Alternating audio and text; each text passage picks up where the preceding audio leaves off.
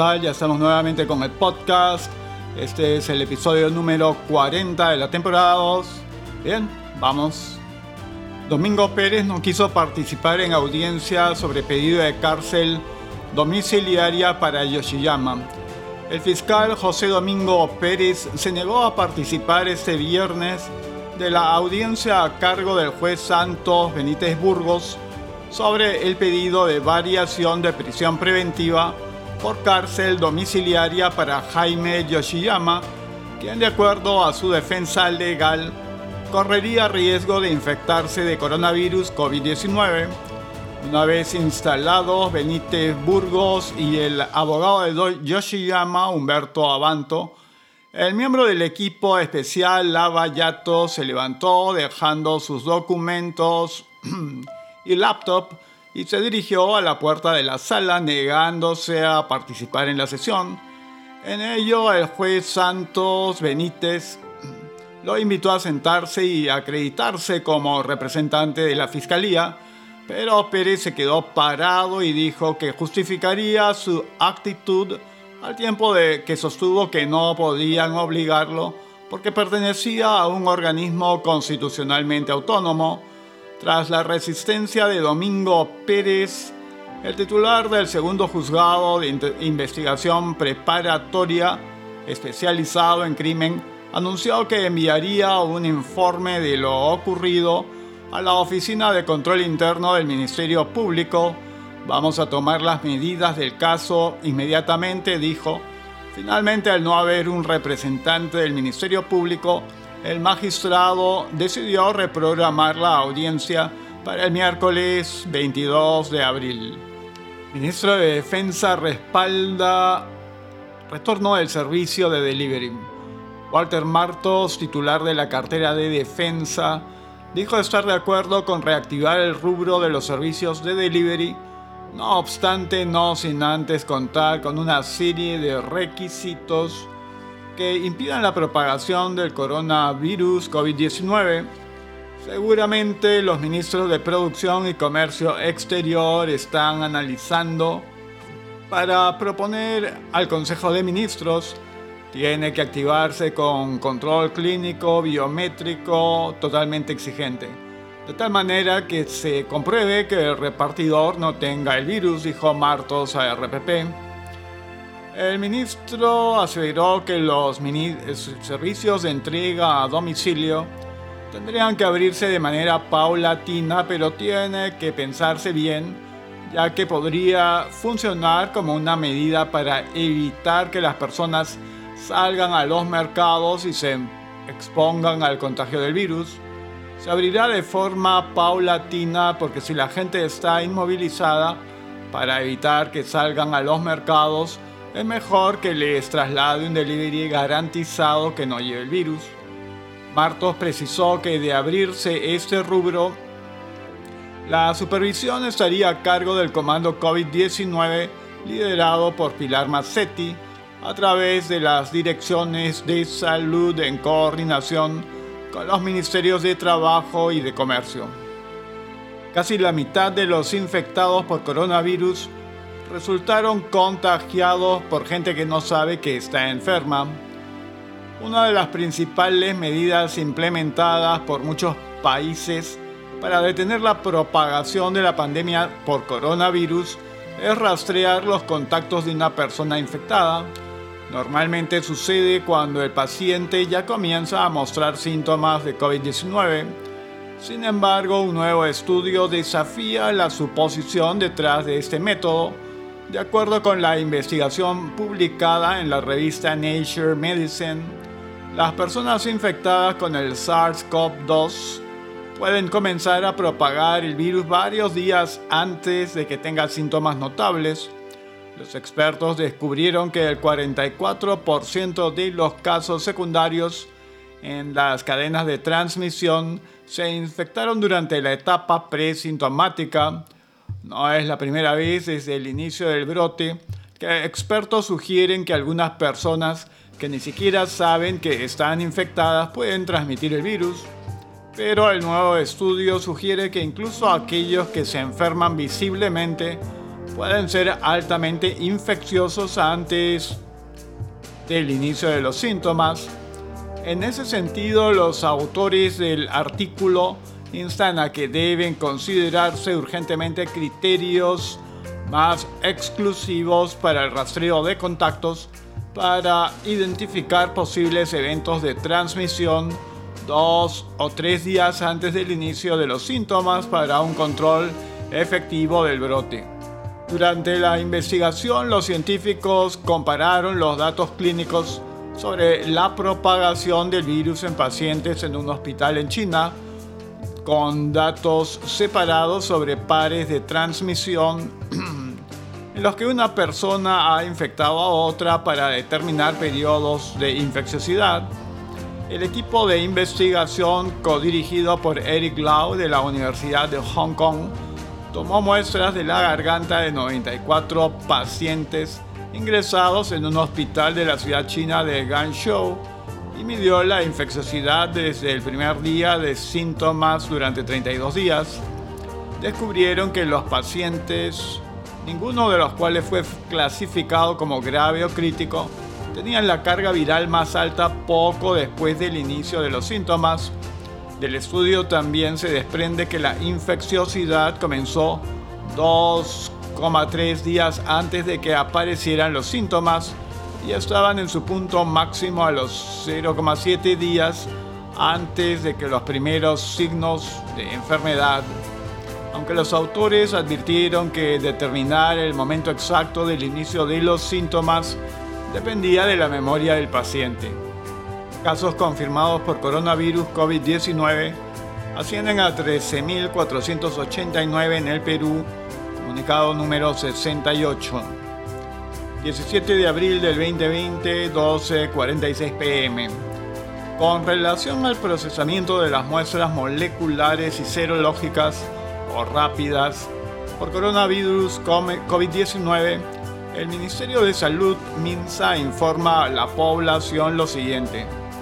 Número 1 al 17 de abril del 2020 se han procesado muestras para 127.513 personas por COVID-19, obteniéndose hasta las 0 horas 13.489 resultados positivos y 114.024 negativos.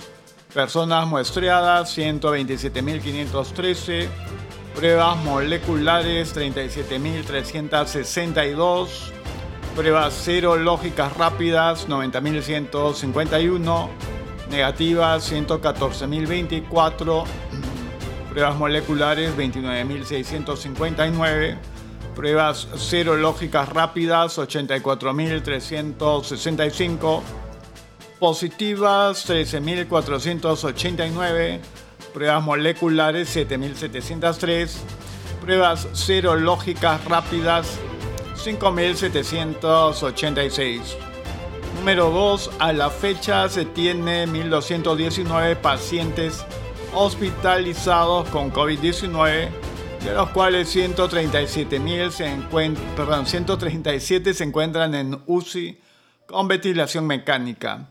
Número 3. El total de casos positivos que, cumplieron su periodo de aislamiento domiciliario. 6.541 ya se encuentran con alta. Número 4, Lima sigue siendo la región con el mayor número de infectados por COVID-19 a la fecha, con 9.793. Las siguientes regiones también presentan pacientes con COVID-19. Callao 1080, Lambayeque 600, Loreto 431, Piura 264, La Libertad 194, Ancash 189, Arequipa 134, Cusco 112, Ica 119, Junín 101, Tumbes 86, Ucayali 56, San Martín 49, Amazonas 46, Huánuco 45, Cajamarca 38, Apurímac 32, Moquegua 24, Ayacucho 23, Madre de Dios 21, Tacna 20, Huancavelica 17, Pasco 13 y Puno 2. Lamentamos informar que el COVID-19 ha producido la muerte de 300 personas en el país. Acompañamos a sus familiares en este momento de dolor. Número 6. Para evitar la propagación del COVID-19, el gobierno ha decretado que la población debe mantener aislamiento domiciliario urge la reapertura progresiva de la economía. Sobre la aplicación del plan Reactiva Perú, los expertos coinciden en el plazo de 36 meses que establece la norma para honrar los créditos. La reestructuración empresarial es a largo plazo, considera Melvin Escudero, mientras que Diego Maceda apunta a que desde ya hay que ir avanzando a una apertura progresiva de la economía para que esto realmente funcione. Necesitamos un plan más claro y eso incluye abrir el sector construcción, el minero, el agrícola en materia de exportaciones. Todo esto poniendo énfasis en la salud de los trabajadores y las personas.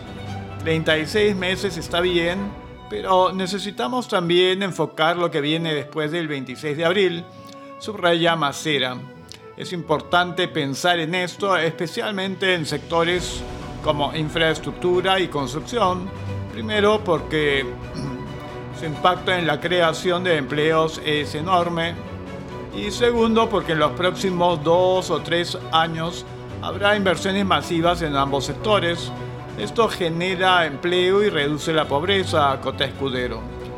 Al gobierno le venimos pidiendo que mejore su gestión más allá de medidas que pueden ser más o menos adecuadas. Solo eso medirá el éxito de lo que decidió para esta cuarentena. El Congreso también tiene que sumar, pero soy menos optimista porque es un parlamento populista. Hace tiempo se ha anunciado una nueva ley de minería, pero ¿qué le iban a sacar esos parlamentarios? se interrogó. 600.000 trabajadores perderán sus empleos. El exministro de Economía, Alfredo Torne, advirtió que la crisis económica que estamos atravesando traería como consecuencia que 600.000 trabajadores formales pierdan su empleo. Estimamos que alrededor de 600.000 trabajadores formales van a perder su trabajo. Nuestra economía va a tardar en absorber esa cantidad de trabajadores en los próximos cuatro años según nuestro crecimiento económico.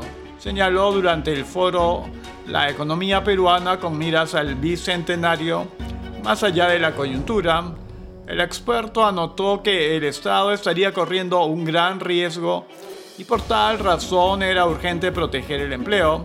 Creo que el gobierno tiene que rectificar algunos temas y que la CONFIAP se equivocó con las medidas que planteó y no ha ido en la línea correcta. De igual manera, el Ministerio de Trabajo actúa como si no estuviéramos en crisis y tiene que cambiar de actitud, puntualizó. Alfredo Torne cuestionó que el programa Reactiva Perú aún no empiece a funcionar porque hasta la fecha no se ha aprobado ningún préstamo. Se tiene que cuidar el sistema financiero. La ayuda tiene que ser para todas las empresas, grandes y pequeñas, y evitar el quiebre de la cadena de pagos, pero el Estado está actuando en forma lenta cuando necesitamos que se actúe ya. Casos confirmados por coronavirus COVID-19 ascienden a 14.420 en el Perú, comunicado número 69. 18 de abril del 2020 a la 1.7 pm. Con relación al procesamiento de las muestras moleculares y serológicas o rápidas por coronavirus COVID-19, el Ministerio de Salud, MINSA, informa a la población lo siguiente. Número 1. Al 18 de abril del 2020 se han procesado muestras para 135.395 personas por COVID-19, obteniéndose hasta las 00 horas 14.420 resultados positivos y 121.475 negativos. Personas muestreadas 135.895, Pruebas moleculares 38.462. Pruebas serológicas rápidas 97.433. Negativas 121.475. Pruebas moleculares 30.479. Pruebas serológicas rápidas 90.996 positivas 14.420, pruebas moleculares 7.983, pruebas serológicas rápidas 6.437. Número 2, a la fecha se tiene 1.268 pacientes hospitalizados con COVID-19, de los cuales 117 se encuentran en UCI con ventilación mecánica, Número 3. El total de casos positivos que cumplieron su periodo de aislamiento domiciliario. 6.684 ya se encuentran con alta. Número 4. Lima sigue siendo la región con el mayor número de infectados por COVID-19 a la fecha con 10.234. Las siguientes regiones también presentan pacientes con COVID-19. Callao 1180, Lambayeque 642, Loreto 485, Piura 344, Ancash 217, La Libertad 211, Arequipa 146, Junien 130, Ica 124, Cusco 123, Tumbes 86, San Martín 81, Ucayali 73, Huánuco 64, Cajamarca 52, Amazonas 51, Apurímac 35, Ayacucho 29, Tacna 28, Moquegua 28, Madre de Dios 21, Huancavelica 18, Pasco 13 y Puno 5.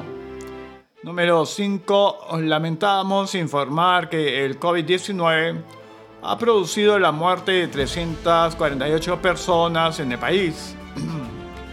Acompañamos a sus familiares en este momento de dolor. Número 6. Para evitar la propagación del COVID-19, el gobierno ha decretado que la población debe mantener aislamiento domiciliario.